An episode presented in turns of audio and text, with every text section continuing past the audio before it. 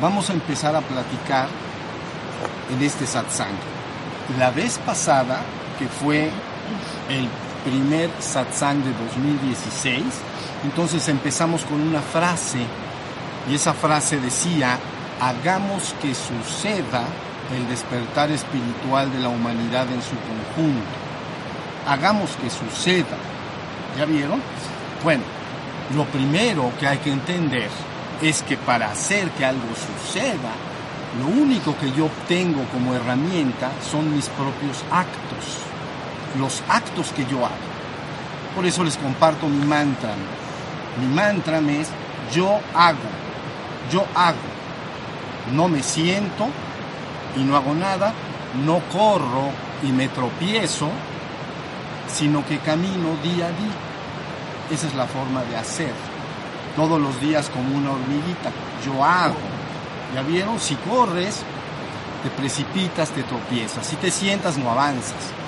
Entonces, aquí el secreto es saber cuántos actos puede hacer el ser humano para transformar la realidad y verdaderamente lograr que algo se manifieste en esta realidad. Entonces tú tienes solo tres posibilidades de acción y sé que muchos de ustedes esto lo han escuchado, pero tenemos que decirlo nuevamente. Tú tienes solo la posibilidad, o el ser humano tenemos la posibilidad de hacer actos mentales cuando pienso y siento o imagino, actos mentales. Luego entonces tengo actos verbales, que es el momento en el que externo mis ideas, o las imágenes que tengo en mi mente o lo que siento. Entonces sale por la boca. El primer acto es netamente invisible para el hombre actual. Es decir, cuando alguien está pensando, para ti lo que está pensando es invisible para la mayoría de las personas. Es invisible. Porque acuérdense que lo invisible detona lo invisible. Para que suceda algo en lo visible viene desde lo invisible. Lo invisible crea lo visible pero en lo invisible se tiene que dar este primer tipo de actos mentales, que es lo que pienso, es como un discurso o diálogo interno en el que platico literalmente en mi cabeza o planeo las cosas de manera verbal, conceptual. ¿Tengo otra posibilidad? Sí. De lo conceptual tengo las imágenes, entonces puedo imaginar, ¿no? Eso se involucra con la parte más creativa de la forma. El otro es la idea, y luego viene la forma. Voy a construir, voy a cambiar el diseño de mi habitación. Bueno, esa es la idea y el pensamiento inicial, pero luego tiene que venir la imagen. Y entonces, bueno, ¿cómo me gustaría la pared? Entonces tengo que imaginar si va a ser blanca, amarilla, verde, roja. Y si los sillones los voy a cambiar de lugar o voy a sacarlos, voy a meter nuevos. Imagen, tengo que imaginar. Y finalmente, entonces, lo que siento está ahí involucrado, porque lo que voy pensando y sintiendo está acompañado, está en el reino de la mente. Si alguien me dice, mete tal tipo de cuadro o mueble, yo lo siento. Y entonces no, no, me entusiasma. ¿Ya viste? Entusiasma. No me entusiasma. No, ese, ese estilo que tú me propones no está bonito y no lo quiero. ¿Ya se entendió? Bien. Ese es el segundo. Luego de ahí entonces, para bajar las cosas, empieza los actos verbales, ¿no? Actos mentales, actos verbales, y ya viene la comunicación hacia mis semejantes. Entonces le hablo por teléfono a lo mejor al, si no soy pintor, pues a un pintor para que venga y pinte, o empieza, ya se va a empezar a hacer visible, ¿ya vieron? Se empieza a manifestar. Entonces, actos mentales, actos verbales, y luego finalmente actos corporales. El acto corporal es la detonación de cualquier acto que a través de la abolición, que es el acto de la voluntad ya activo, se echa a andar algo. Entonces puede ser un acto físico, un acto corporal es tomar el teléfono y hablarle al pintor. Eso es un acto corporal. Entonces solo tengo tres posibilidades de actos, mentales, verbales y corporales. Si yo uso estos tres tipos de actos, puedo ir transformando una realidad ¿Ya vieron? Si no, no la puedo transformar. Si yo estoy en esa misma habitación, no detono un solo acto mental, ninguna imagen aparece en mi mente, ningún deseo de transformar las cosas, y luego no lo platico, y luego no lo actúo, la habitación se tiene que quedar igual. ¿Ya vieron? Entonces, ahí tenemos los actos que podemos hacer. Cuando yo digo hagamos que suceda, solo tienes la herramienta de esos tres tipos de actos, mentales, verbales y corporales. Bien, pero luego hay otro asunto importantísimo, la dirección que toman mis actos. A grandes rasgos, lo voy a separar de manera tajante, entonces hay actos de estos tres tipos que se relacionan exclusivamente con las cosas y los asuntos del mundo. Como es la habitación, se relaciona con las cosas y los asuntos del mundo. Ya me cansó la habitación como la tengo, me gustaría mover los muebles, pero es, es un asunto del mundo. Luego viene entonces otra dirección que la gente conoce como los actos que están guiados y propulsados para elevarme a mí mismo hacia regiones superiores espirituales de ser. ¿Ya vieron? Son actos también. Ustedes, cuando yo llegué, me asomé por ahí y estaban haciendo una práctica de meditación o respiraciones, estaban acá sentados muchos de ustedes. Entonces, esos son actos el acto de hacer mis respiraciones, hacer mis meditaciones, todos son actos, actos, actos. Pero su destino está, está dirigido a ascenderme definitivamente hacia una región espiritual de ser. ¿Ya vieron? Estoy partiéndolo así de manera brutal. Por ejemplo, en el budismo, los actos que solo se relacionan con las cosas del mundo le llaman genéricamente karma. Karma. Entonces, ¿cuál es, dicen, no? ¿Cuál es tu karma? O dicen, ¿qué mal karma trae este? Ya está yendo re mal. Dicen, ¿qué karma trae? O mal karma, o buen karma. ¿Ya vieron? Entonces, esto quiere decir que son los actos mentales, verbales y corporales que la persona hizo antes y que se han sumado y entonces ahora se empiezan a manifestar. ¿Ya vieron? Por ejemplo, si yo hablo por teléfono y le digo al pintor, ve, ya hice actos mentales, verbales y corporales, ya le hablé y me dice, ¿cómo no? Voy a pintarle su cuarto en tres días. Ya está el karma formado. ¿Ya vieron? Si no interfieren otros karmas, otros. Si no hay complicaciones, la persona en tres días toca la puerta y se manifiesta el karma. ¿Ya vieron? Pero está bien dicho que todo lo que has creado como ser humano a nivel mental, verbal y también ha intervenido los corporales, lo que ya se manifestó se llama karma consumado. Consumado es que ya, ya se hizo.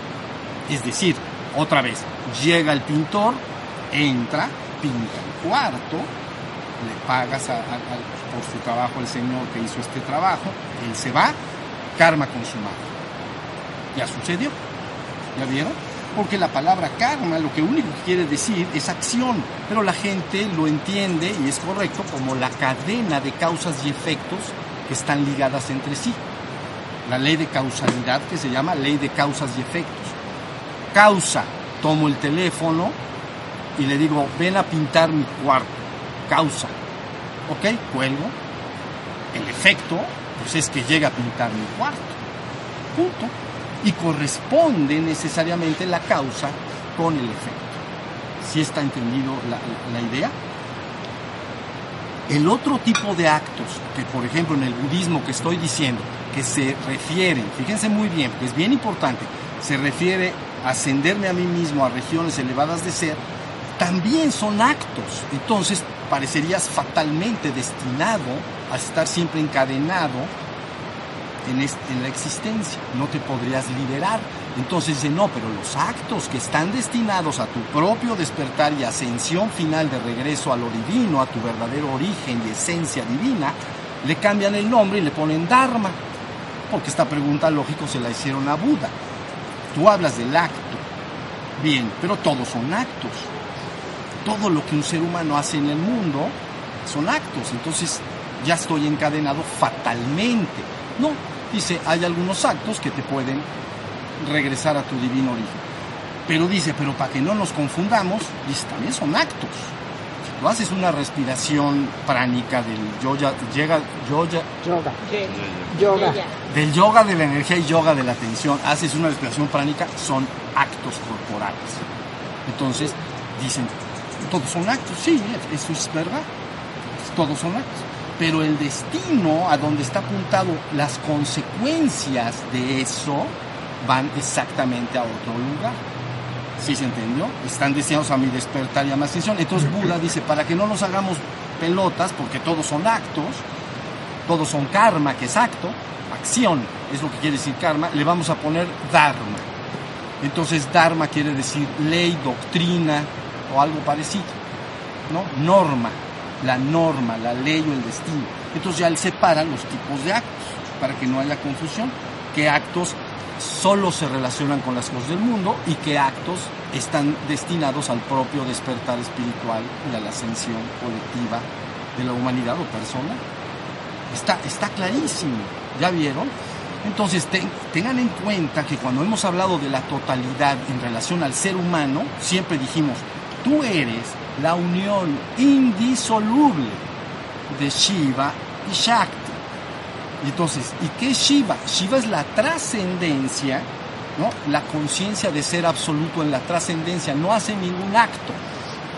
Es el absoluto en sí mismo, por sí mismo y para siempre, y tú eres uno con él. Pero también tú eres la Shakti. No, no, lo, no eres uno o el otro, eres la Shakti también. Y resulta que la Shakti siempre se está moviendo, mientras que Shiva, que es conciencia pura de ser, la conciencia despierta pero absoluta, ya es la trascendencia completa, no hace nada. Por el otro lado, entonces, la Shakti hace todo, nunca deja de hablar, nunca deja de pensar, nunca deja de actuar, porque su naturaleza es lo dinámico. Uno es estático, el otro es dinámico.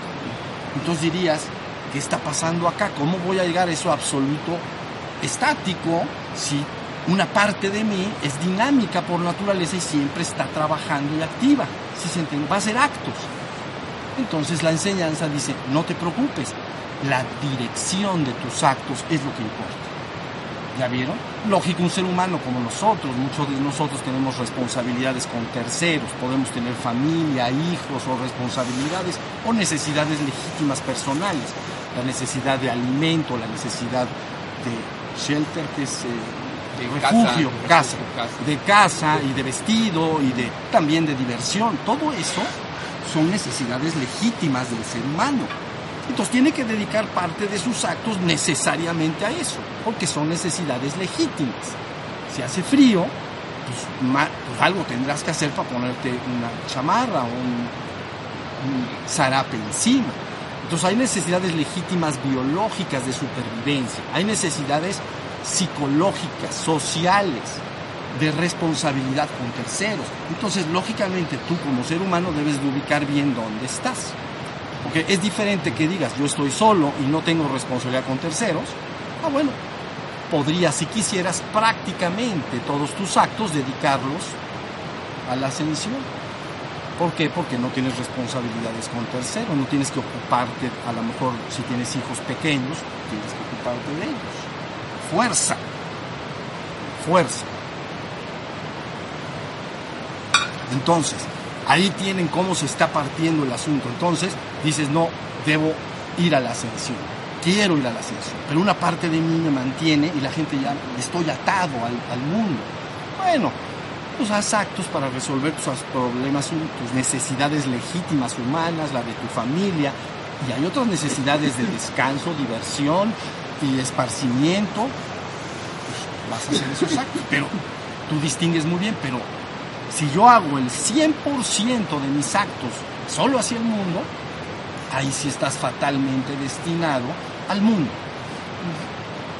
Entonces se dice, es que la ley del karma te deja atado. Sí, ya lo sé, porque causas y efectos están concatenados, encadenados.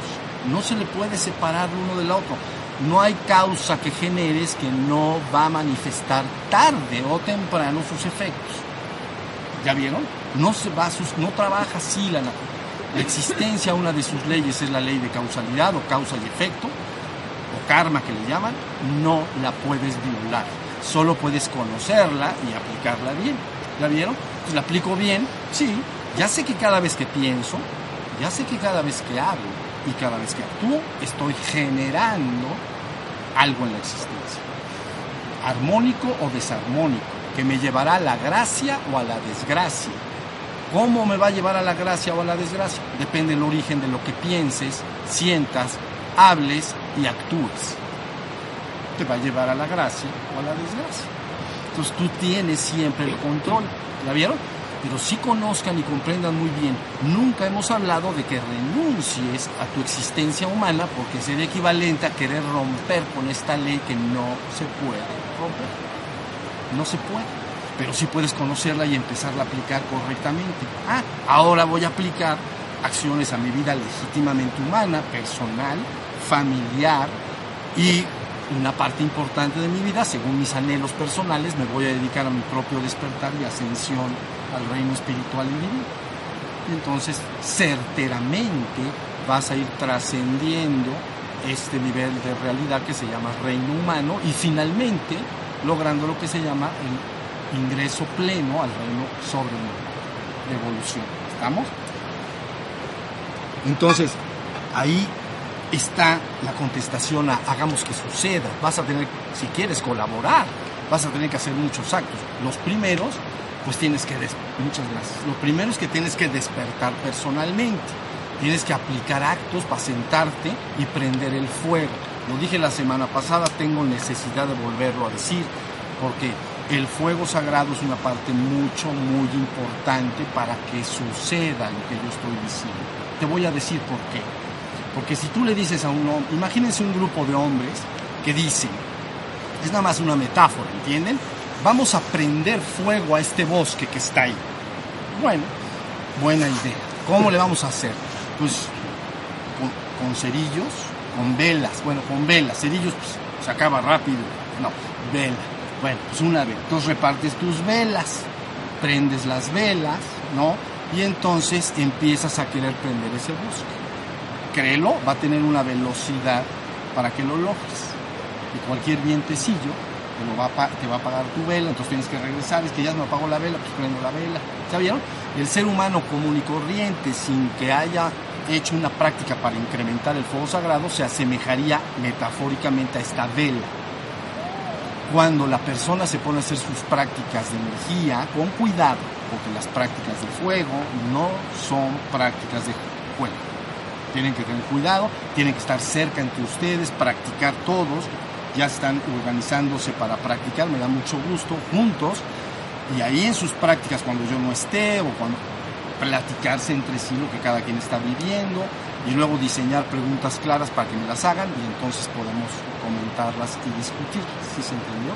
Pero si prendes el fuego personalmente o un grupo, es, cambia la metáfora. En vez de velas, te van a dar un soplete. Ya saben, esos que avientan, pero sabroso.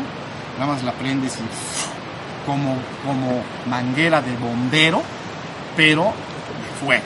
Ya los han visto eso. Eso es lo que va a pasar. Entonces, cuando yo digo haz que suceda, quiere decir cuando tú prendes ese fuego, verdaderamente y legítimamente tienes que empezarte a concebir con una fuerza radioactiva de energía poderosa. Y esa energía sale de ti y empieza, lo quieras o no lo quieras, a entrar en tus semejantes, en sus auras que llama la gente, ¿no? La gente dice, no es que yo, la gente tiene un aura. Bueno, está bien, entonces en tu aura, tu campo de energía, cada persona que tú conoces tiene este campo de energía con diferentes contenidos de energía. Pero si tu fuego lo acompañas de pensamientos, de despertar a la comunidad, de que haya un cambio verdadero y legítimo dentro de la humanidad, que abandonemos el mundo finalmente del sufrimiento, que vayamos más allá del dolor y del sufrimiento humano, esa energía del fuego queda, le llaman así, como calificado con esa mente.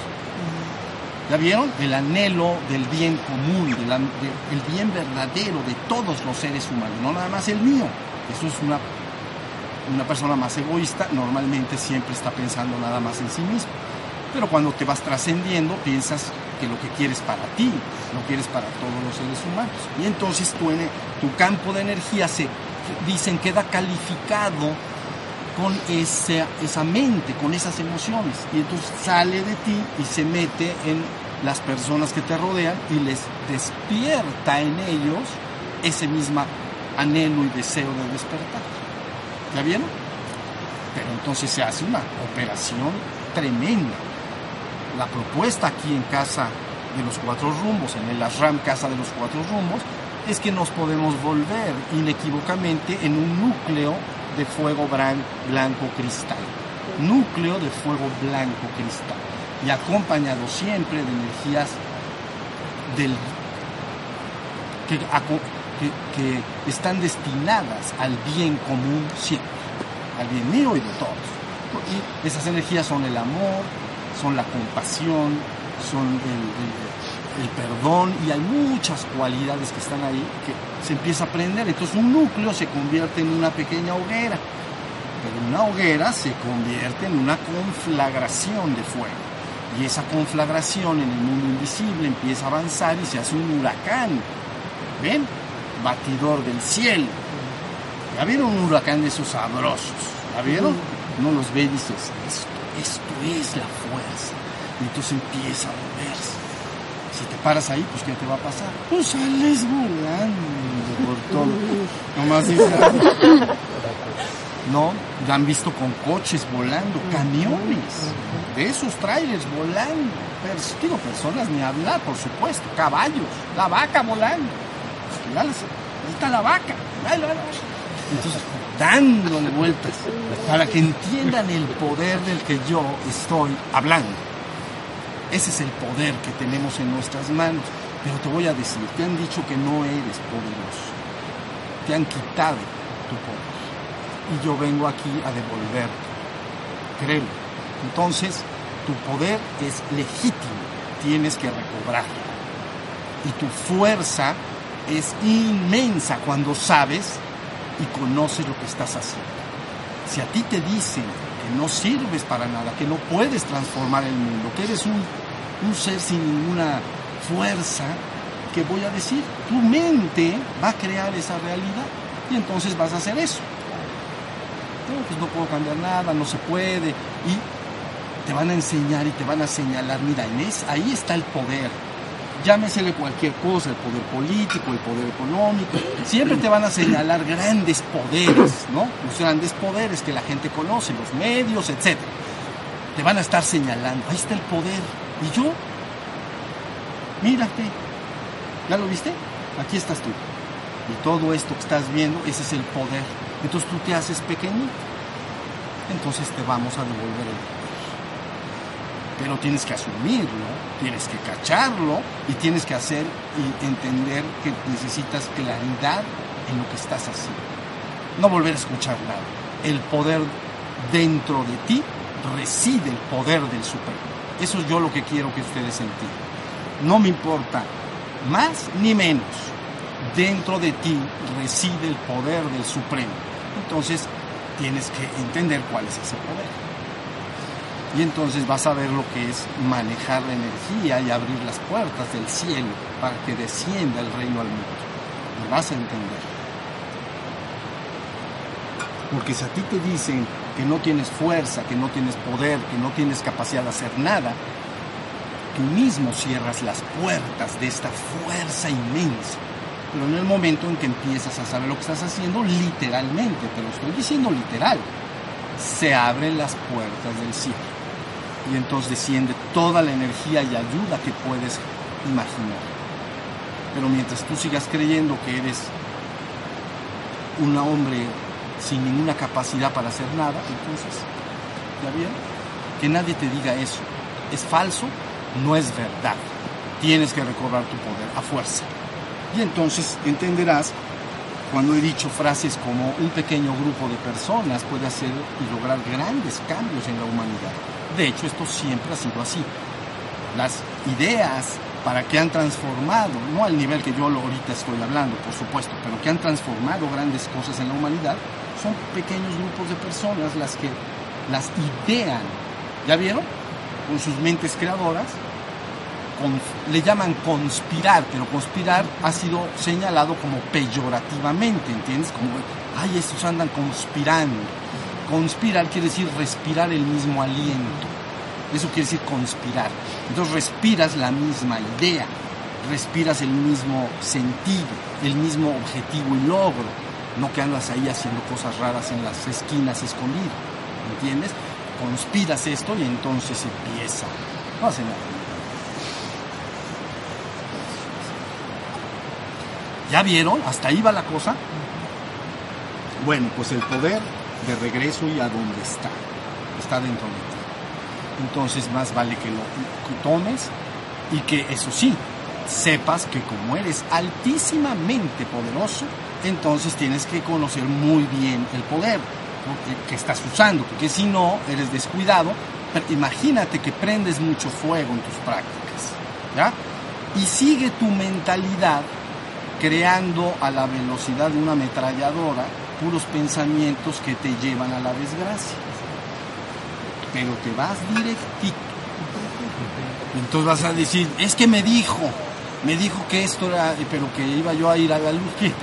No, no, sí te dije que ibas a ir a la luz, pero primero te vas a cargarte de una cantidad de energía, se va a ir despertando tu conciencia, pero ¿qué vamos a hacer con la Shakti? ¿Qué vamos a hacer con tu parte creadora? Entonces tu anhelo del bien común, el despertar colectivo. ¿Sí se entiende? Vamos a hacer grandes cosas acá. Apenas me estoy dando a entender en relación a esto. Apenas. Llevo una día. Me tienen que dar chance de que por lo menos unos meses yo desahogue todo esto que va a venir. Va a venir, no lo van a poder detener nadie. Entonces, bueno, ahora, fíjense bien, les voy a leer para comentar un poco más de esto y luego puedo recibir preguntas de ustedes o lo que sea. Una, una buena idea que me gustaría que ustedes hicieran, los que se están juntando, es que cuando se junten, hagan sus prácticas y platiquen entre ustedes y a lo mejor experimenten cosas de, la práctica energética o cualquier duda que tengan o cualquier cosa que piensen, la planteen en preguntas claras y sencillas y entonces aquí podemos de alguna manera desahogarlas para que lleguen a muchísimas más personas. Cuando una persona llega conmigo y nos sentamos, bueno, a veces si es privado, así debe de ser, la gente a veces tiene necesidades personales privadas. Pero a veces las preguntas ni son privadas ni personales, son para entender algo. Entonces conviene que lo sepan todos los demás.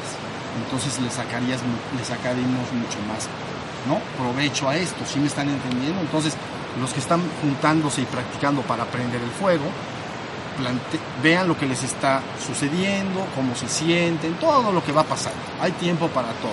Y lo van apuntando. Y entonces aquí podemos hacernos cargo de estas preguntas de tal manera que lleguen a miles de personas a través de la tecnología de Internet y no nada más a una que te haga la pregunta. ¿Mm? Ahora fíjense, pero de todas maneras de todas maneras les voy a leer una pregunta que un muchacho que conozco ya de hace mucho tiempo, un discípulo, se llama, él se llama Enger, Caracas, Venezuela, donde estaban los indios Caracas, ahí vive en Venezuela. Y entonces él es muy activo en relación a la enseñanza y, desde hace mucho tiempo mantiene un contacto con nosotros. Entonces, fíjense bien lo que pasó. ¿Se acuerdan que dimos hace algún tiempo atrás tres pláticas sobre la mente creadora de realidades, que es lo que estamos ahorita explicando? ¿Ya vieron? Entonces, él lo, lo, lo, lo vio los tres videos y en el tercero, en los comentarios en YouTube, hizo una pregunta. ¿Ya vieron? Entonces, la voy a leer y la comentamos para que llegue a todos los que van a ver estos videos.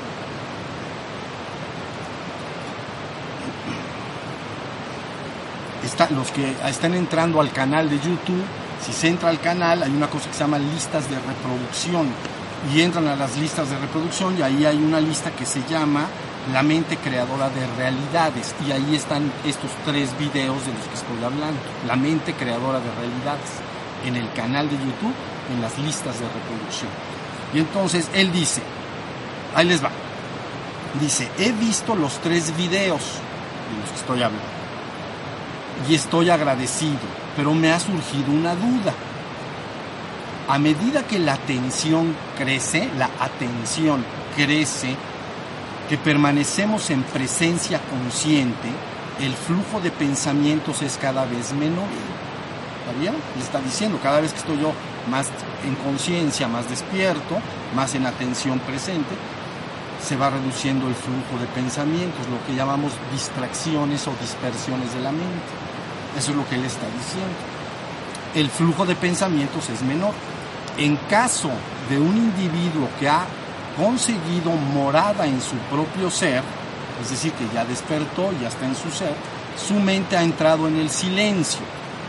Es decir, cuando me despierto, llega un momento en que no hay flujo de pensamientos, ya entré en el silencio. Y luego dice, y entonces ahí es la pregunta, dice, ¿cómo sucede entonces el proceso de creación con esta inactividad mental y cómo equilibrar el querer crear ciertas realidades con el deseo de entrar en el silencio? ¿La vieron la pregunta? Ahorita la leo otra vez. Al trascender la identificación con la mente. Saludos a todos. Entonces, se los paso a ustedes. Ahí va otra vez. Dice la pregunta, porque está muy clara y es relacionado con lo que estamos hablando. Dice, ¿cómo sucede el proceso de creación con esta inactividad mental y cómo equilibrar el querer crear ciertas realidades con el deseo de entrar en el silencio al trascender la identificación con la mente? Saludos a todos. Ahí está. Entonces, lo que él está diciendo parecería, la duda que él tiene, parecería una contradicción. Porque por un lado me están diciendo, despierta y vete al silencio de tu propio ser. Y por el otro lado, y luego, esos videos trataron sobre la mente creadora de realidades. ¿Cómo convivir con ambas dos? La duda deriva de que efectivamente el ser humano es las dos cosas. Lo que sucede es que el ser humano actual está mayormente en su Shakti, en su mente creadora de realidades. Todas las esta civilización que hemos construido los seres humanos actualmente, con todos los avances en ingeniería, en ciencia, en tecnología y en toda, en arte, en filosofía y en toda esta civilización, deriva de la mente creadora de realidades, nuestras propias mentes buscando cada vez mejorar nuestra forma de vida. Entonces, la enseñanza te está diciendo, despierta y vete al silencio de tu propio ser. Entonces, ¿cómo le vamos a hacer, David? Esa es la duda que él está presentando. Es correcta, muy clara la, la pregunta. Entonces, ahí les va. La contestación es verdaderamente simple. Mira, el ser humano común y corriente deriva toda su mente creadora propulsada por su propio ego es decir, por sus propios deseos, sus propios anhelos de, progresar, de tener más económicamente mejorar y de cosas por el estilo. Es su parte muy individual humana. ¿Ya vieron? Entonces la enseñanza lo que propone es, uno, despierta. Pero dos, una vez que tú estás despierto, acuérdate que se dice, despiertas a la conciencia de tu propio ser. Tu ser tiene todo menos cara de estúpido sabe perfectamente bien todas tus necesidades, todos tus problemas humanos, todas tus responsabilidades, lo conoce perfecto. ¿Entiendes? Bueno, pues ese ser que tú eres, entonces lo que sucede en la experiencia para que la entiendan es que aparece en la mente de un ser así de una manera no deliberada, sino intuitiva. No deliberada es aquello que tú planeas y piensas mucho con tu mente. Eso se llama deliberación de la mente.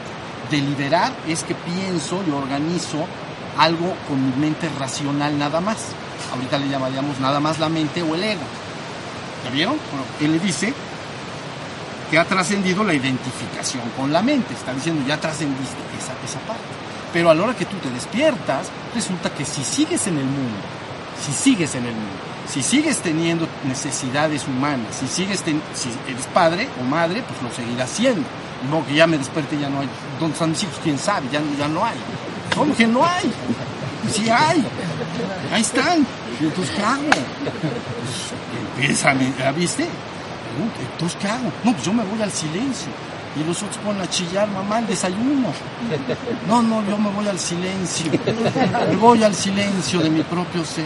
Cada vez te grita más la otra parte. Y desayuno. Y entonces pone la bronca y ya saben Entonces, aquí lo que sucede es que cuando tú te despiertas, tu mente está intacta. Tu inteligencia está intacta, tu imaginación está intacta, todas tus capacidades están intactas. Pero ese ser que despierta te informa de manera intuitiva, no deliberada. Intuitiva es conocimiento claro y directo sin intervención del intelecto. Eso quiere decir intuición. Es un conocimiento claro y directo sin intervención del intelecto. Entonces no es deliberado, que llega, te, ves inspirado, ¿no? Intuitivamente, y entonces te dice qué crear y qué, qué hacer con tu vida en el mundo. ¿Ya vieron? Pueden tomar el ejemplo del que está hablando ahorita. Yo concluí mi trabajo de despertar espiritual hace muchos, muchos años. Ya no me creo que en el 85, ya no me acuerdo bien, pero por ahí está escrito. Pero cuando yo acabé, entonces resulta que dije, pues ya me quedé como está diciendo esto, en el silencio absoluto del ser.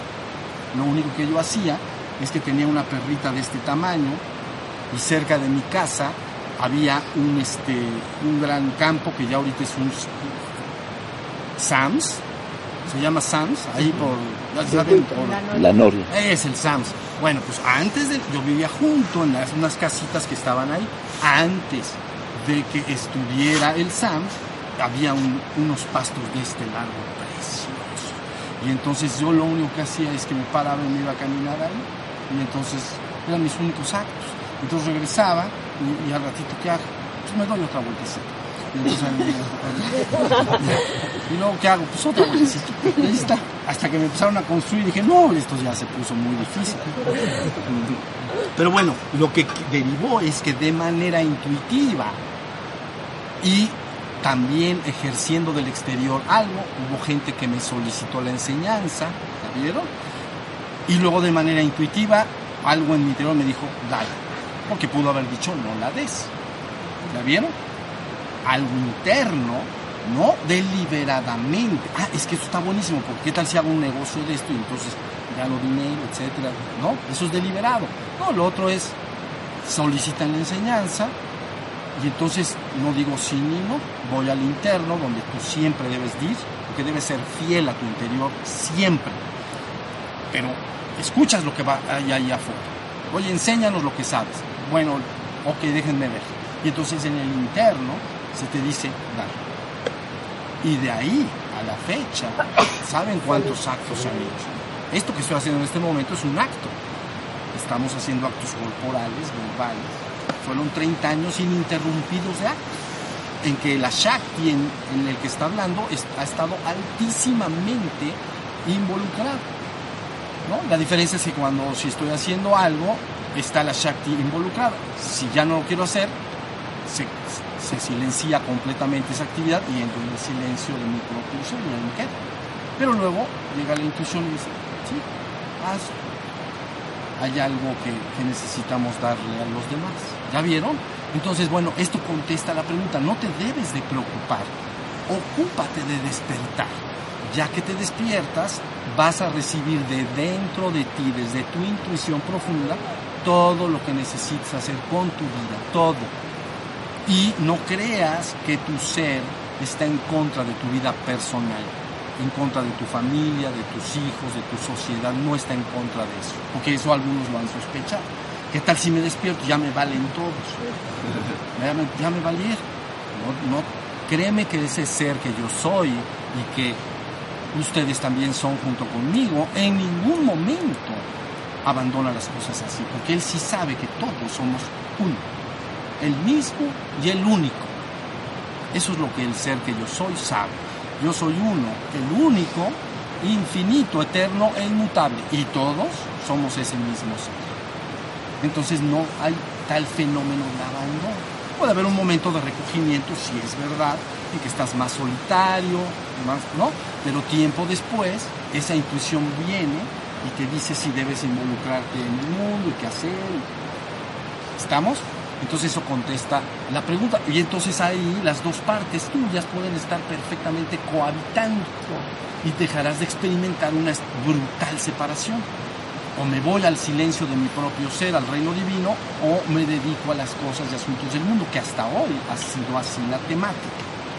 Por eso les decía yo la vez pasada, en el pasado a todos los seres humanos que finalmente se les daba la enseñanza, no se les daba en la sociedad en la cual vivían, se les retiraba de la sociedad, se les hacía monjes, viene de monos, uno, monje, se le retira de la sociedad, se le da la enseñanza al margen y aparte de la sociedad y luego libremente esa persona desea reubicarse dentro de la sociedad o ya de plano ya no. Los que sí se reubican han dado las grandes enseñanzas que hoy tenemos en el mundo en relación a la espiritualidad. Hasta ahí estamos. Entonces, pero ahora se invierte el proceso, porque ahora ya no hablamos del despertar individual y con esto termino. Antes era el despertar individual de pequeños miembros dentro de la sociedad. Y luego esos miembros daban enseñanza a la colectividad, pero no, no había una visión de un despertar colectivo como ahora lo estoy propulsando yo. ¿Entienden? Una visión de despertar colectivo. No la había. Más bien se despierta algunos miembros, pocos dentro de la sociedad, los que detonen este anhelo, y luego ellos libremente escriben algún libro o, en fin, dan, dan alguna religión al mundo o hacen cosas por el estilo. Si estamos, ahora se ha invertido el proceso, viene el descenso del reino al mundo. Y eso es algo, ese es un esto que estoy diciendo es un proceso completa, total y absolutamente diferente. Porque ahora sí, diríamos, trata de entender esa conciencia de ser que siempre ha estado en espera de que el hombre le llame, está todo dentro de ti, comprendes, no se me vayan a confundir que es algo ajeno a ti. A ver, mejor directamente a ti. Tú, un hombre común y corriente, siempre le ha hecho caso a su mente y a, su, a lo que los sentidos le dicen pero cuando despierta está su ser ahí en silencio, calladito, pero nadie le hace caso. Por eso se le llama el vigilante silencioso. ¿Ya vieron? El vigilante silencioso. Él vigila, pero dice, este ni me pela. ¿Ya me entendieron?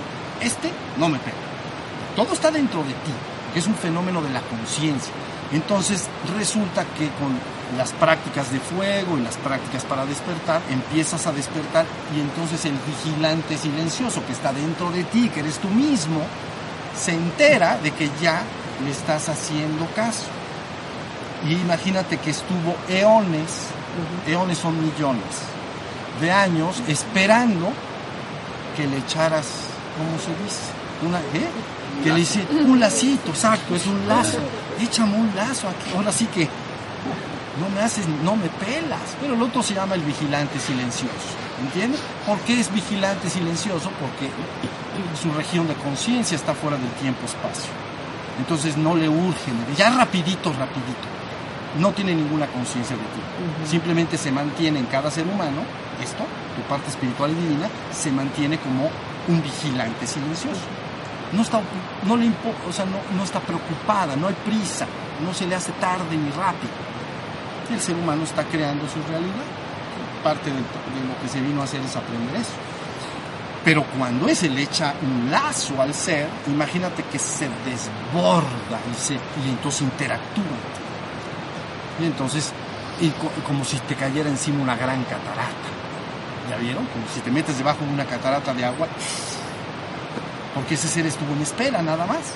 Pero en cuanto tú le abriste la puerta, ¿no? Lo puedes hacer de muchas diversas maneras pero el llamado es lo importante, el llamado, es decir, entra en mí, ¿no? Señor, entra en mí, ayúdame a colaborar contigo en la regeneración del mundo, ayúdame, déjame que yo me regenere a mí mismo, que me despierte, que recobre mi conciencia espiritual y divina, y luego ayúdame en el proceso de regenerar al mundo.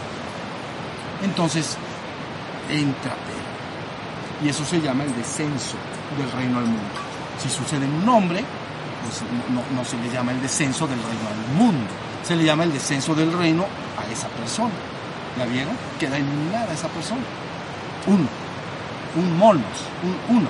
Entonces hubo un descenso del reino a ese ser humano. ¿Ya vieron? Por eso le llaman baptismo, ¿no? El descenso del espíritu a la persona. Baptismo es zambullido en agua. Entonces está zambullido, pero por el espíritu descendente pero solo descendió a ti en la medida en que tú le llamaste. ¿La vieron? Y le dijiste, ven, porque ahora sí ya vamos de dos, nos vamos a hacer uno. Y de uno nos vamos a hacer uno con todo. Eso está. No te lo imaginas y no te lo acabas. Entonces, ¿ya entendieron lo que estamos haciendo? Entonces, lo entiendan, no lo entiendan, lo sepan, no lo sepan, viene el descenso del reino. Eso está decretado. Se le llama poderosos fiats. Saben que es un fiat, es una orden que se da desde el, ustedes lo entenderían como desde los cielos y viene el descenso al mundo. Entonces, ahora la idea es que si tú dijeras, es que dependo de mis fuerzas humanas, pues lógicamente, como ser humano puedes poco, pero conectándose cada vez más personas con esta fuerza que es nuestro propio ser, entonces viene una presión extraordinaria hacia ¿Ya viste? No te importa llegar, condenar a unos, luchar contra otros, a favor de otros, eso no importa, el ser no le importa eso. El ser sabe que Él está en todos y lo único que quiere es que todos se enteren y recuperen su estado de ser, que despierten espiritualmente. ¿Ya vieron? Por eso las palabras, yo no he venido a juzgar al mundo, sino a salvarlo. Técnicamente la palabra tampoco vendría siendo salvar, porque tu verdadero ser no lo tienes que salvar. Más bien salvas al ser humano en su ignorancia de que él cree que no es ese ser. Cree que él es un ser efímero, transitorio, inmortal y desde el punto de vista temporal pues, lo es. Pero eso no es lo que eres tú. ¿Ya viste? Estás identificado con tu cuerpo y tu mente y entonces crees que eres un ser efímero, transitorio, inmortal, sometido a la enfermedad, a la desgracia, a la pobreza, a la muerte. Entonces, eres pequeño, no eres nada. Pero cuando te conectes con lo que verdaderamente eres, te vas a dar cuenta de la grandeza que eres. Así estamos. Entonces, por eso yo les digo, ánimo, viene el descenso del reino al mundo. Si ustedes lo sienten con ánimo y luego prenden fuego, van a inyectar su propio fuego con este ánimo. Y eso va a empezar a impregnar cada vez más, ya más, más. Bueno, entonces hasta acá el día de hoy, si quieren hacer alguna pregunta, pregunten. ¿Tú sí? en relación a esto de la bajada de, del reino al mundo. El otro día estábamos escuchando a Muji que decía que Jesucristo no murió en la cruz, murió cuando lo bautizaron. Como esta, bueno, no sé, como esta como un, giro, llega esta Shiva. Y bueno, es una pregunta personal, porque ahorita estamos pensando en el bautizo de Lucía. Como que Nietzsche dice, bueno, ¿qué, ¿dónde está esta relación entre el pecado que se lo quitan a un bebé que parece ser pura pobreza, en relación con este bautismo que se dio, bueno, históricamente? Bueno, a ver, lo vamos a separar. La primera, cuando él, esta eh, que comentas, está diciendo, Jesús muere al ser bautizado, lo que está diciendo es que el ego humano, eso es lo que está diciendo, el ego humano cuando recibe el influjo del Espíritu es disuelto. Entonces dice, es su verdadera muerte, ¿no? En el rito, en, lo que dejó, quedó asentado en el cristianismo, entonces está, está de alguna manera separado de una, de una forma más conveniente. Te voy a decir por qué porque si uno recibe el influjo del Espíritu llamado bautismo con fuego, ¿no? Por eso las palabras que les he dicho que, se dijeron. Yo los bautizo con agua, el que viene los bautizará con fuego y espíritu. Entonces, el fenómeno inicial de infusión de fuego realmente no, no mata completamente y disuelve al ego. No lo mata ni lo disuelve. Por eso, en la vida de Cristo, los puntos importantes quedan más extendidamente separados. Primero viene el descenso del fuego y viene ya el proceso. Pero luego resulta que el ego, aunque haya recibido la infusión del espíritu, entonces lo natural en el promedio de las personas es que buscará defenderse. Y eso se llama tentación en el desierto. Es decir, que por un lado la persona estará buscando, el ego, perdón, busca de alguna manera sobrevivir tiene un instinto de supervivencia. Quiere sobrevivir Y del otro lado está viniendo el influjo ya del espíritu abierto, ya se abrió. Entonces es, parecería una especie de lucha dentro de, del chela, ¿no? Bueno, dentro del discípulo, pues. Hay una especie de lucha porque mi ego humano se va a defender, no quiere morir, en sus criterios, conceptos y en todas sus ideas. Y el otro parecería que lo va, lo va a disolver.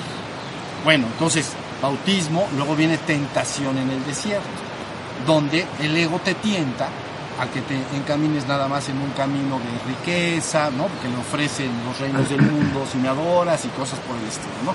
Entonces, se está defendiendo el ego, pero el influjo de esta energía, en este ejemplo que estamos hablando, sigue, sigue, sigue avanzando hasta que finalmente disuelve al ego. Porque se dice, este fuego disuelve y destruye todo aquello que no es de su propia naturaleza.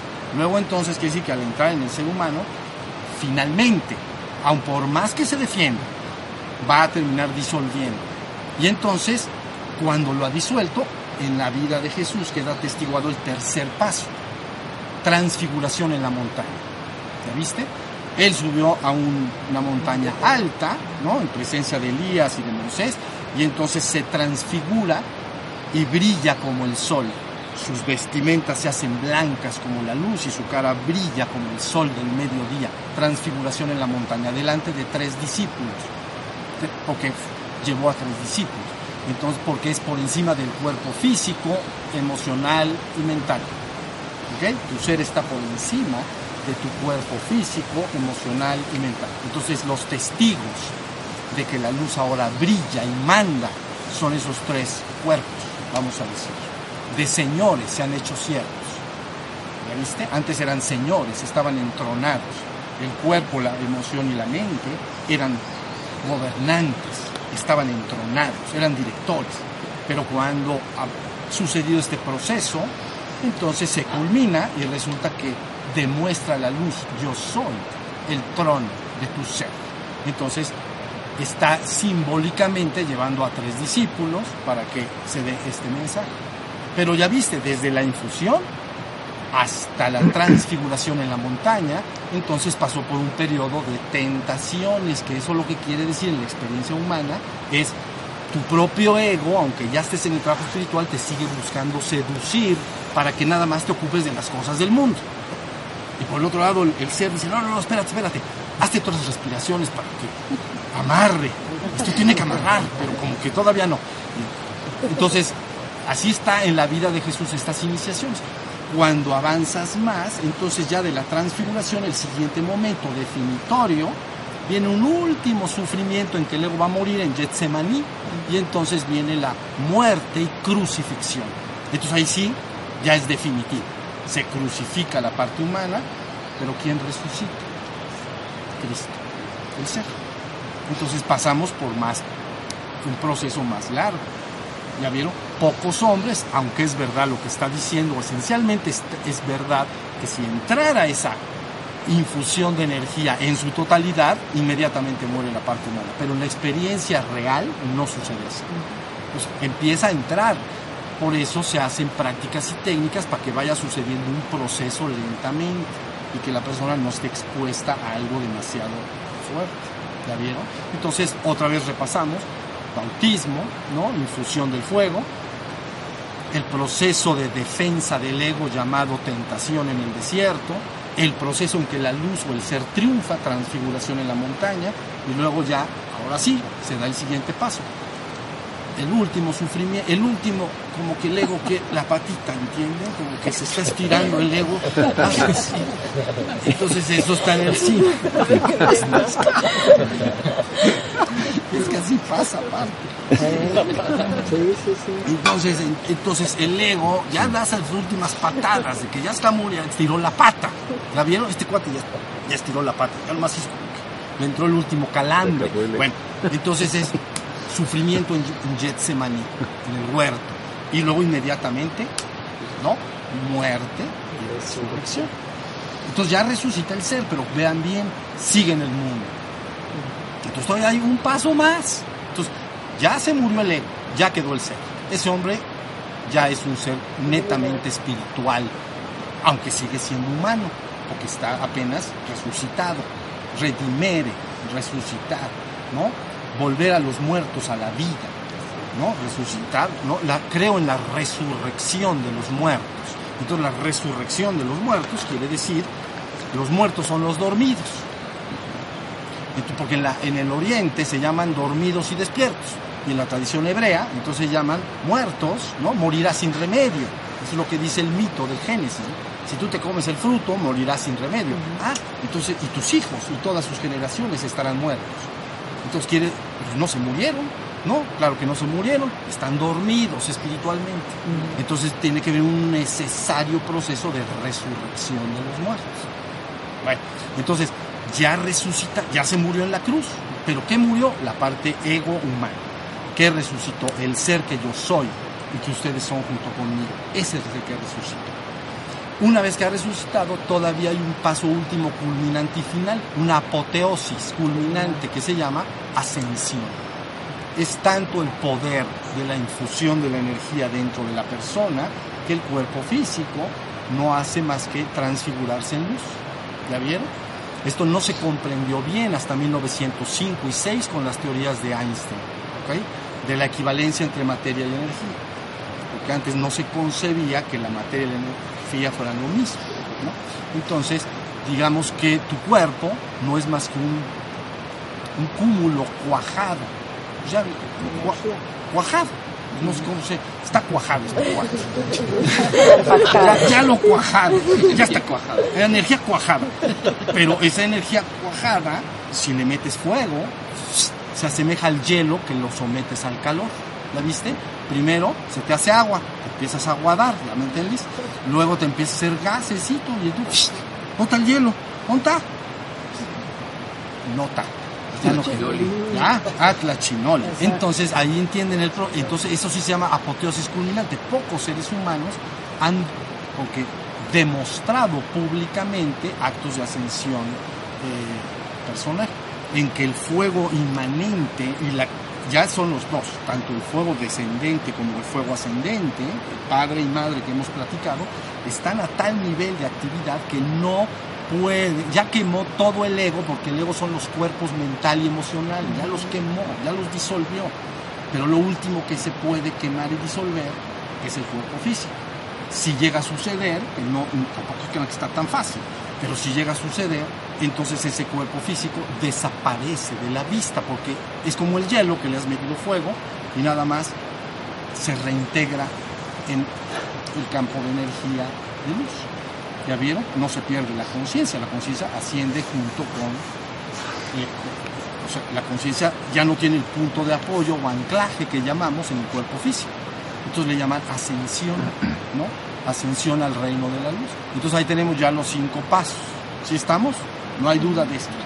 Clarito, y es lo que quedó asentado, porque el cristianismo deja un, un asentamiento de alguna manera energético. ¿no? Cuando se habla de bautismo y se habla de fuego, no es metafórico, se está hablando de eso, porque después ya pasa con el correr de los años a un nivel social y una serie de mitos, de, de mitos, de ritos y ceremonias, pero que no tienen el poder de lo que estamos hablando. Nada más queda en el mundo como un recordatorio. Y es, ya nos lleva a la segunda parte. Si tú llevas a bautizar a tu hijo, no es más que el acto, debería de ser el acto en todos los seres humanos. Si llevas a bautizar a tu hijo con agua, vamos a decir, en un ritual, pues nada más es un recordatorio de que finalmente los seres humanos debemos ser bautizados con este fuego. Entonces, si lo quieres hacer, pues lo haces, aparte es parte de nuestra sociedad, y si no lo quieres hacer, pues no lo haces. ¿Va a tener un sentido real y profundo? No, no lo tiene.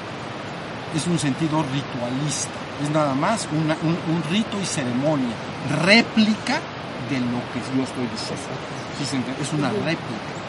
Se hace algo como una réplica, ¿no? Entonces, si ustedes, es un ejemplo, si la comunidad tiene por costumbre poner su nacimiento de Jesús, ahora que pasó Navidad, y, lo que debería de ser no es más que un recordatorio de que ese Cristo debe nacer en todos y cada uno de los seres humanos, nada más. Oye, si lo pongo, ¿va a venir? No, pues no, no es así. ¿Cómo que va a venir? ¿Va? Pues vas a poner tus, ¿no? Pones tu nacimiento. pones tu nacimiento y va a estar muy bonito y todo el mundo canta las villancicos, cantamos, estamos alegres. Pero es un recordatorio. Sucedió esto para que suceda. Hay que hacer las cosas como los estamos, lo estamos, hay que chambear y hacer lo que estamos diciendo acá. ¿Entiendes? Ahora, ¿sirvió? por supuesto, llevamos dos mil años, una parte de nosotros recordando que necesitamos ser infundidos con el fuego, recordando que tenemos que, que tiene que nacer ese ser dentro nuestro, tenemos que despertar. Entonces sirvió para eso. Pero también la verdad es que cuando algo se repite de una manera mecánica, se termina sin tener gran es una costumbre social, vamos a decir, que no tiene grandes efectos en ti. Entonces, sí se contestaron las... ¿Sí? Entonces, pues tú eliges. Si quieres, vamos al y si no quieres, pues no vamos. A ver. Yo tengo una pregunta. A ver, no, va a preguntar primero. No, es que el primero. Bueno, eh, somos luz atrapada gravitacionalmente, por eso tenemos un cuerpo físico. Pero esa luz atrapada gravitacionalmente tiene una conexión con el maestro interior y con el Padre permanente, que no la, que no la queremos ver. Pero está ahí, y la, y la gracia, la intuición y el poder está ahí. Entonces, por, por eso todo lo que hacemos importa. Importa el pensamiento, importa la palabra, importa la acción. O sea, cualquier cosa, tirar un papel, importa. Abrir una puerta, importa. Ayudar a una persona, importa. O sea, todo importa. Todo absolutamente importa y no hay nada carente de sentido. Cuando yo he dicho las cosas exclusivamente del mundo, esto no es peyorativo. No quiero decir, como nada más es relacionado con el mundo, como que no vale nada. Todo vale, todo es importante porque tu ser ha querido hacer una experiencia que ahora llamas humana y entonces pues tienes que tener la experiencia humana si el ser, por alguna razón que no vamos a profundizar o quiere tener, ha tenido como parte de este desdoblamiento, tener esta experiencia humana, cada acto del ser humano sirve porque está de alguna manera dando una experiencia que se busca tener. Entonces, por supuesto que es importante. Lo que va a pasar es que no es peyorativo entonces que te dediques a los asuntos y cosas del mundo. No es que eso no vale nada porque no te dedicas al otro. Pero sí es verdad y debo decir que cuando la persona va despertando espiritualmente, cada vez considera y va guiando sus actos cada vez más ya a su recogimiento y ascensión final. Se asemeja, y lo he dicho así, como cuando has ido a una fiesta con tus amigos y familiares. Y al principio tenías ganas de ir, entonces te arreglas, te bañas, te vas a la fiesta, te vistes hermosa o guapo, pues, y entonces llegas al lugar y disfrutas la fiesta. Todos lo hemos hecho. Pero vean bien el fenómeno real. Va pasando el tiempo, bailo, como, disfruto, veo a, algunos amigos que no haya visto, me da mucho gusto, parientes que no he visto, en fin. Pero va avanzando la fiesta y me voy dando por satisfecho. ¿Ya viste? Y la gente le llama, ya estoy terminando de estar. Ese es el fenómeno real. No es que yo quiera, ese sí es el fenómeno real. Cuando no he vivido la experiencia, la quiero vivir entonces voy a la fiesta y estoy con mi gente, ¿no?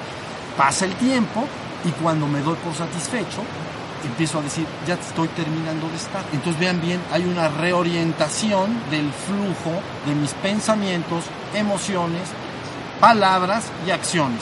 Entonces, en vez de vamos a echarnos la otra y a bailar y no sé qué, mi imaginación ve una bata puesta así calientita. Y entonces, ¿ya vieron? Entonces empiezo, hoy vamos a bailar. Ah, ah, bueno, pues la última, pero ya como, ya como que no te avientas bien, ¿me Ya estás medio trabajo, ya, te, ya de plano te trabaste.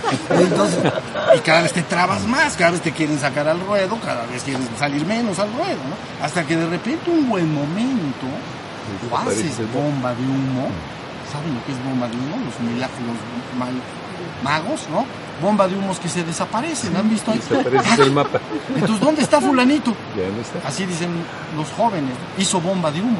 Quiere decir que se peló y ni dijo adiós porque no lo iban a dejar. Entonces, bomba de humo o voy al baño, ahorita vengo. Y de repente, pélense. Y entonces te vas, ya te- o de plano ya te dice, si ya todos están terminando de estar, bueno, ya vamos, sí, está, ya, todos van queriéndose, ya todos están reorientando. ¿Ya se fijaron? Si te quieres ir cuando nadie se quiere ir, ellos van a querer que te quedes con ellos. Pero si se reorienta la atención colectiva, en una hora se vacía el salón o el jardín donde están haciendo la fiesta, porque se reorientó el flujo de la atención y de tus actos. Entonces todo el mundo empieza a ir, se agarra sus sacos, su ropa, se, ya, ya me voy, se salen y se van a su casa. ¿Ya vieron? Entonces, eso es lo que parece ser que a muchos les está pasando ya en el mundo. Y, eh, y actualmente se incrementan ambas cosas. Les voy a decir esto y con esto, bueno, si hay más preguntas, hay una pregunta. Nada más les digo porque esto es importante. Actualmente se están haciendo dos ofertas en el mundo. ¿Ok? Una oferta es construyamos nuestro reino exclusivamente en este mundo. Entonces piden de ti que te involucres en un sistema solo para crear algo en relación a este mundo. ¿Cómo? Bueno, pues que haya mejores medicinas para que los hombres no enfermen, que salgamos de la pobreza y que haya mejores, que las economías del mundo se solucionen y avancen, etcétera. Pero es una oferta. Pero necesitan de ti, necesitan que tú colabores con ellos. ¿Ya vieron? Entonces una de las dos ofertas, construir un reino exclusivo en este mundo. Pero resulta que hay otro. En el momento en que eso empieza a entrar con más fuerza, llega la palabra, ¿ven? Y la palabra con P mayúscula, entonces dice, yo te vengo a decir que esencialmente mi reino ni el tuyo es de este mundo. Mi reino no es de este mundo. Mi reino es el reino del Padre. ¿La viste? Ese mensaje se dio hace dos mil años, todos lo conocemos. Por, se hace una demarcación clara. Esencialmente, mi reino no es de este mundo. Porque ya estás demasiado creyendo que este es el reino. Y estuvo bien en su momento, porque querías tener esta experiencia. El ejemplo que acabo de poner, el salón de la fiesta, no es tu reino. En esa metáfora, tu reino es tu casa, donde duermes. Entonces, ¿qué tal si ya te la crees tanto que, pones tu casa de campaña y te quedas a vivir ahí? La fiesta. La fiesta. Dices, no, ya de plano ya se le empezó a... Ya se quedó ahí clavado. Entonces le tienes que decir, recuerda que tienes una casa. Recuerda que... Y entonces, sí es cierto, y ahí está mi bata. Aquí no tengo nada. Bueno, estoy diciendo la bata porque es el sinónimo de Y 15 hijos. Mis chanclitas, pues. Las pantuflas. Entonces empiezo a recordar comodidades y cosas hermosas que tengo allá en mi casa. Bueno, que mi sillón, o mi cama, las cosas que valoro, que son personales, que me hacen sentir acogedor. y, ¿no? Pues se llama hogar, de hoguera, ¿no? Tú estás cómodo de, hace- alrededor del fuego, ¿no? Si hace frío, estás en el campo toda la noche, pues quédate cerca del hogar, de la hoguera. Ahí se cocinan las viandas y ahí se mantiene el calor para que tú estés rico. Si te alejas de la hoguera, estás incómodo, ¿no? Si quiero cocinar, pues hay que llevar las viandas y cocinarlas en la hoguera. ¿Ya vieron? Entonces, en el ejemplo que estoy dando es el hombre actual ya se le olvidó que tiene su casa. Y hay que recordarle que tiene una casa, un verdadero hogar espiritual y divino. Y eso es el otro mensaje. Entonces, ¿cómo se dice? Pues de manera directa y brutal. Mi reino esencialmente no es de este mundo, mi reino es el del Padre, nada más para dar un señalamiento de reorientación. Entonces los actos tendrían de la persona que guiarlo poco a poco para regresar a ese reino. ¿Ya vieron? Actualmente en el mundo se están haciendo las dos ofertas. Yo no estoy pidiendo que se renuncie al mundo para regresar al Padre. Estoy diciéndolo al revés. Vamos a traer el reino al mundo. Entonces entra el reino al mundo, despierta la humanidad en el mundo sin tener que renunciar a nada de sus actividades humanas, ni de sus responsabilidades humanas, ni de sus gustos y necesidades legítimas. No tienes que renunciar a nada. pero traes ese despertar al hombre. Entonces se llama el descenso del reino al mundo. ¿Ya vieron? Lógicamente, ese descenso del reino al mundo lo que va a traer en ti es que te vas a despertar espiritualmente y vas a decir, oh, esta experiencia estuvo bien, era necesaria, la elegí libremente, pero me voy para mi casa. Ya me acordé que yo tengo una casa. Entonces hablamos ya de un despertar colectivo y ascensión colectivo de la humanidad. Un proyecto jamás, nunca, ni siquiera vislumbrado. No estaba, no era el momento, ¿entiendes? Ahora se acerca el momento de que esto suceda. Entonces cada vez va a ser con mayor poder. Entonces esos dos mensajes van a gritarse dentro de sí. Dentro de ti vas a escuchar esos dos. Construyamos un reino en este mundo. Y el otro regresa al Padre. Entonces tú tienes que ir valorando estas dos cosas hasta que... Ah, muchas gracias. Hasta que finalmente, sin renunciar a tu parte humana, integres esta parte de despertar espiritual. ¿Sí estamos? Y luego felices y contentos, amorosos y unidos. Crean, regresaremos a los reinos elevados de ser. Esto no se puede detener porque te lo voy a poner con yo jugaba de niño tres juegos, yoyo, valero y trompo. Bueno, el yoyo baja, pero luego tiene que subir. ¿Ya me Y es igualito. Entonces el desenvolvimiento de la existencia llegó hasta este plano, luego tiene que regresar de regreso. Entonces, lo que pasa es que el hombre le sucedió que le haces así, al, ¿se acuerdan? El, yoyo y se queda patinando. Ahí está el hombre. Le hace fijar, Oye, no sube, no sube. Entonces necesita ver la manita. Y zoom. Eso, Eso es lo que estamos haciendo. A ver, tu pregunta. Sí, eh, derivado de que he estado haciendo prácticas de fuego, últimamente he tenido eh, molestias musculares en la espalda. ¿Eso es normal? Sí. Miren, en relación a la en las respiraciones físicas. Y transmutación. Y transmutación sí puede ser que cuando una mayor afluencia de fuego suba desde la columna por la espalda como resultado de la práctica, sobre todo la transmutación sexual, entonces si encuentra algunos obstáculos pequeños, hay una sobrepresión y entonces puede haber una especie de malestar. Entonces, lo recomendable ahí es que siempre acompañen sus prácticas de respiraciones y sobre todo de fuego ascendente con ejercicios, el ejercicio estilo blando. Mm. El ejercicio estilo blando que ustedes ven en el curso del Yeya parece de viejito, de viejito de 98, pero está muy bien diseñado porque al moverte de una manera tan que parecería de viejito, un, hombre joven, un muchacho joven o mujer dirá, bueno, pues esto no me sirve para nada, yo quiero algo más dinámico. Es que no está diseñado para, para, que tengas, ¿cómo se llama esto? Pulmonar, o sea, para que tengas aire. Está diseñado para que todo lo que esté impidiendo el flujo de la energía a la hora de moverte de, esa manera, empiece a, a, fluir el fuego. Entonces, si fluye el fuego, la persona empieza a, poder sentir, este, y luego se desbloquea y entonces ya no se siente el malestar. ¿Ya vieron? Se puede sentir ahí en la espalda, se puede sentir acá, miren bien, como si llegara por la columna vertebral y, golpeara un poquito en lo que nosotros entenderíamos como el cerebelo.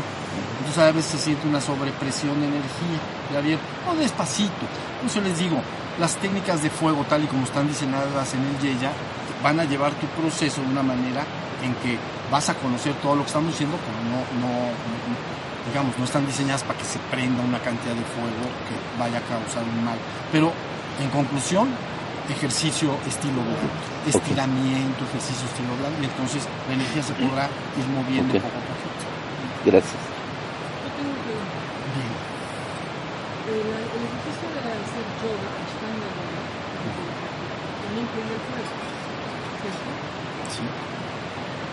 Con eso basta o también es necesario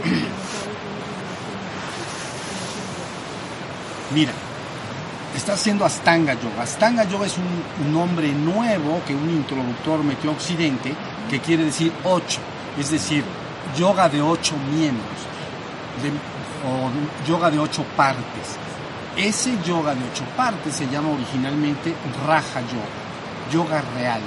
Entonces lo que están haciendo con el Stanga Yoga es un Raja Yoga clásico. El Raja Yoga contempla prácticas de meditación, ellos contemplan prácticas ético-morales, son dos miembros de prácticas ético-morales, tres de prácticas energéticas y tres de, meditación.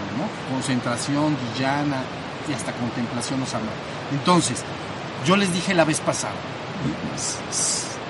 el, yoga de energía, yoga de atención, debe hacerse como un medio para prender el fuego. Pero algunos de ustedes, ya sea los que están acá o estén escuchando en video, ya están en prácticas de esas. Les dije, conviene entonces que se metan a la página de la Universidad de Misticosofía que tenemos en línea y que entren a donde están todas las tradiciones espirituales y sus prácticas que llevan vivas miles de años. Y si están dentro de ellas, quiere decir que son técnicas apropiadas. Tú estás dentro del yoga, son las prácticas que se han usado hace miles de años en la India. No, no, podrías hacer raja yoga y sí a lo mejor complementar un poco, bueno, a lo mejor un poco también, pero quiero decir que si está dentro de las gráficas que está ahí, quiere decir que están diseñadas para que sucedan los procesos. Yo lo que les dije, si van a practicar algo, preferentemente acérquense a las tradiciones que llevan miles de años y sus técnicas que llevan miles de años funcionando. Quiere decir que sí funcionan. El Raja Yoga, por supuesto que funciona. Y mira, él contempla asanas. Entonces, las posturas. Entonces, alguien hace una postura, ¿ves? Lo que está haciendo parecido al movimiento que estamos diciendo. Estira de alguna manera el cuerpo para que se haga más dúctil. ¿no? Luego hace pranayama y entonces hacen prácticas respiratorias. Luego seguramente levantarán prácticas de fuego, ¿no? Este, la respiración. El, cerrar de los bandas que se llama, ¿no? Cerrar abajo, en medio, garganta. Entonces todo eso está activando el fuego. Entonces, si haces nada más eso, nada más eso está, está, está correcto. ¿Ya vieron? Y, y, o sea, no, tiene, no lo vais a sumar porque te vas a poner Como a chichinar. Ya me entiendes. O sea, dices, bueno, ya acabé mi yoga del Raja, bueno, del Astanga, y ahora les voy con todas las respiraciones, entonces, de chichina. y te empieza a salir un. Entonces, no, no. Y, y- y siempre acuérdate, vigilar, no vayan a perder. ¿Se va a acabar? Sí, ya se va a acabar. Bien. Listo. Bueno, estábamos diciendo que no se deben sumar las prácticas de yoga de energía y yoga de acción con otras técnicas y prácticas. Se puede escoger o una o la otra, o durante un año a lo mejor una y luego combinarla con la otra, ¿no? Y este y siempre vigilar ya finalmente los efectos que está teniendo en mí. Ya están asentados por ahí, pero los síntomas de que el fuego se está levantando demasiado poderosamente son insomnio, la persona no puede dormir. Luego puede haber dolor de cabeza. Luego puede haber irritabilidad, la persona se siente muy irritable, entonces por una causa muy pequeña la persona puede estar muy irritada. ¿Ya vieron? Luego, en casos extremos puede haber deseo de vómito, quiere decir que la persona no está tolerando bien la cantidad de fuego. Si suceden todos esos síntomas y algunos más que ahorita a lo mejor no he comentado, pero que también están en las páginas, entonces uno suspende de inmediato la práctica hasta que tu cuerpo asimile el fuego que ya se levantó. Ya que se, se asimila dos, tres días y la persona se siente otra vez bien, vuelves a empezar poco a poco. ¿ya se entendió? Si llega a sentirse que hay una energía caliente que asciende por la columna hasta acá y luego hace algo parecido a una ola del mar que va y viene, las olas del mar, que viene la ola y luego regresa, sube y hace así, como que me acaricia por decir la energía que subió, entonces hay que, hay que parar la práctica porque dice que hay demasiado fuego. Con el tiempo tu cuerpo va a estar bien capaz de soportar cada vez mayores niveles de fuego y entonces ya no va a haber ningún... Y, y- de tiempo después también suspenderás completamente las prácticas energéticas cuando ya se haya logrado el objetivo que se quiere. ¿Sí se entendió? Que la gente piensa, no, esto va a ser hasta el día que me muera. Hasta en la cama antes de morir ese día haciendo pránicas ahí acostado. No es exactamente así. No va a ser así, créanme. Primero hay que prender la mechita. Ya que se prende el fuego, entonces va a despertar la conciencia. Y entonces poco a poco prácticas energéticas de respiraciones sobre todo van yendo menos y la práctica de... Porque ya, aparte, ya se ha aprendido el fuego de abajo y entonces va a estar subiendo continuamente, la persona ya está despierta y ya está bajando de arriba, ya se logró lo que se quería. ¿Sí estamos? Bueno, muy bien. Vamos entonces a descansar, por favor levante sus manos. Voy a tratar de verlos a todos, ahorita hay más, pero bueno, quiero ver sus ojos nada más un segundo.